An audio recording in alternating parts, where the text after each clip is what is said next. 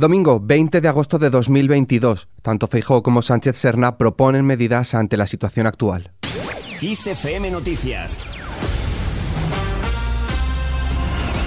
Podemos insiste en modificar la ley de secretos oficiales. El coportavoz de la formación morada, Javier Sánchez Serna, ha lanzado un aviso a sus socios de gobierno y ha dicho que si no se rebaja el plazo de 50 años para mantener bajo secreto determinados documentos, no habrá ley por falta de apoyos. Nosotros ya hemos expresado que ese plazo no es admisible, plazo de 50 años viene a ser casi como una broma. Nosotros hemos, nos hemos pronunciado de una manera muy clara. Nuestro plazo sería 20 años, prorrogable por otros 10 más. Esperamos convencer al socio, porque además, a lo mejor, si no convence él al bloque de investidura y nos convence a nosotros, no hay ninguna ley de secretos oficiales, que era otro de los compromisos. Tiene que escuchar tanto a Unidas Podemos como al bloque de investidura, porque si no, no va a haber ninguna ley de secretos oficiales el socio de gobierno también propone intervenir precios en alimentación y transporte. Podemos considerar que el gobierno debería plantearse medidas de intervención de precios en aquellos sectores en los que se detecten maniobras especulativas aprovechando el aumento de la inflación, al igual que se hizo con el gas natural. Estamos en una situación donde todo el mundo tiene que eh, aportar y no se pueden consentir prácticas especuladoras, eh, porque esta crisis, como digo, no la tiene que pagar la gente, no la tienen que pagar eh, los trabajadores y, por tanto, el Gobierno tiene que estar muy atento a si se produjeran esas prácticas. Marín cuenta con el respaldo de Serna, el coordinador autonómico de Unidas Podemos en Murcia y coportavoz de la dirección federal del partido, Javier Sánchez Serna, ha expresado su respaldo a la portavoz de los morados en la Asamblea Regional, María Marín, como candidata a la presidencia de la región de Murcia en las elecciones autonómicas de mayo de 2023. Yo creo que en Murcia tenemos una candidata magnífica con María Marín. Creo que se ha convertido en la líder de la oposición por méritos propios y aunque tendrán que ser los inscritos quienes, quienes así lo, decidan, yo veo a, María Marín como, como, candidata a la presidencia de la, de la comunidad autónoma de la región de Murcia y desde luego le brindaré mi apoyo para eso. Pasamos a las declaraciones de Alberto Núñez Feijó. El líder popular hará su propuesta de pensiones tras conocer qué plantea el gobierno. Feijó no ha aclarado si es partidario de actualizar las pensiones conforme al IPC, pero sí ha anticipado que el objetivo de su partido pasa por bajar la inflación y el gasto público. Si escuchamos al señor Sánchez, cuando era diputado votó sí a congelar las pensiones y ahora dice que va a incrementar las pensiones con independencia del incremento del IPC. Cuando hagan la propuesta le podré decir cuál es la nuestra. El líder del Partido Popular tiene previsto mantener el contacto a partir de septiembre con el presidente del Partido Nacionalista Vasco, Andoni Ortuzar. Feijó cree que el PNV es un partido que, a su juicio, es consciente de que se equivocó al apoyar la moción de censura contra Mariano Rajoy, promovida por el socialista Pedro Sánchez en 2018. Creo que el PNV se equivocó profundamente en la moción de censura y el PNV lo sabe. ¿Qué va a ocurrir con el PNV? Hablaremos con él, hemos quedado en hablar a partir de septiembre. Yo hablaré con el PNV, eh, con su máximo dirigente. ¿no? He tenido una relación muy cordial con el Endacari durante muchos años. Hemos hecho las elecciones juntos en el 12, en el 16 y en el 20. Por tanto, uno eh, conoce al PNV y sabe que cosas en las que coincidimos y cosas en las que no. Feijó recrimina a Sánchez su soberbia tras la condena a Griñán. El líder del Partido Popular ha recriminado al presidente del gobierno Pedro Sánchez y al PSOE por haber reaccionado, dice, con soberbia tras la condena del Tribunal Supremo a los expresidentes socialistas Griñán y Chávez por el caso de los seres. Feijó asegura que es de una relevancia enorme y lo compara con una supuesta condena a Aznar y a Rajoy.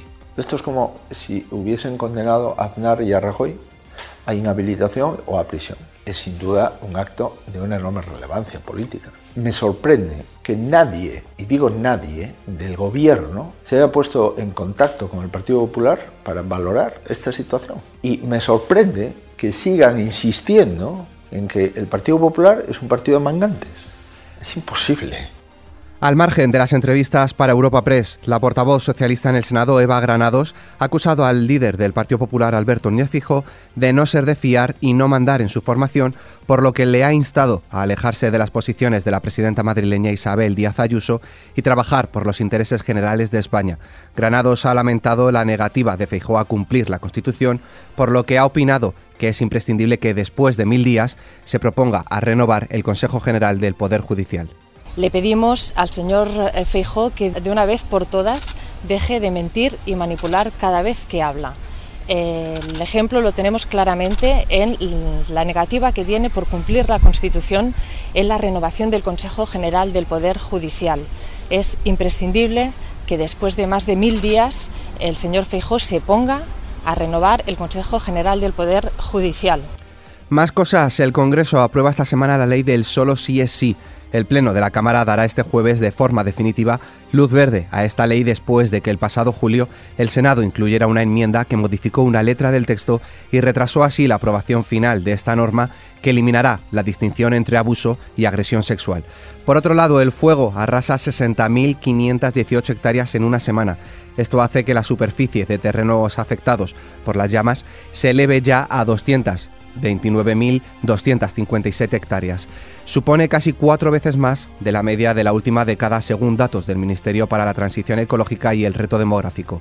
Estas cifras no incluyen aún la superficie quemada por algunos de los grandes incendios registrados en los últimos días, como el de Vejís en Castellón o el de Valdebo en Alicante. Puig se compromete con Vejís. El presidente del gobierno valenciano, Chimo Puig, ha anunciado que la Generalitat se va a involucrar absolutamente en el futuro de la planta embotelladora de agua de Vejís, alma económica de la zona, para lo que se van a aprobar ayudas en el pleno extraordinario del Consech del próximo 29 de agosto. Y fuera de nuestras fronteras, atentado con coche bomba contra la hija de un estrecho aliado de Putin. Daria Dugina, hija del líder del movimiento neo-euroasianista Alexander Dugin, ha muerto al estallar una bomba en el coche que conducía, según ha informado el Comité de Investigación de Rusia. El atentado ha provocado una ola de indignación en la clase política rusa que demanda que el crimen no se quede impune. El líder de la autoproclamada República Popular de Donetsk ha acusado directamente al gobierno de Kiev de estar detrás de dicho atentado. Por su parte, Ucrania niega estar detrás del coche bomba que ha matado a la hija del líder ultranacionalista ruso. Un asesor del presidente Zelensky ha dejado claro que no tiene nada que ver con lo ocurrido e insisten en que no son un Estado terrorista. Y en nuestra hoja cultural,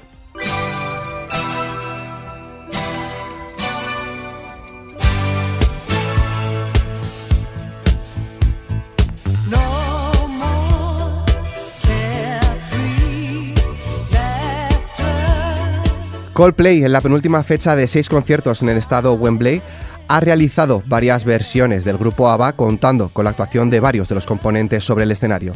Para su microset versionaron canciones como Knowing You, Knowing Me, el hit de 1976.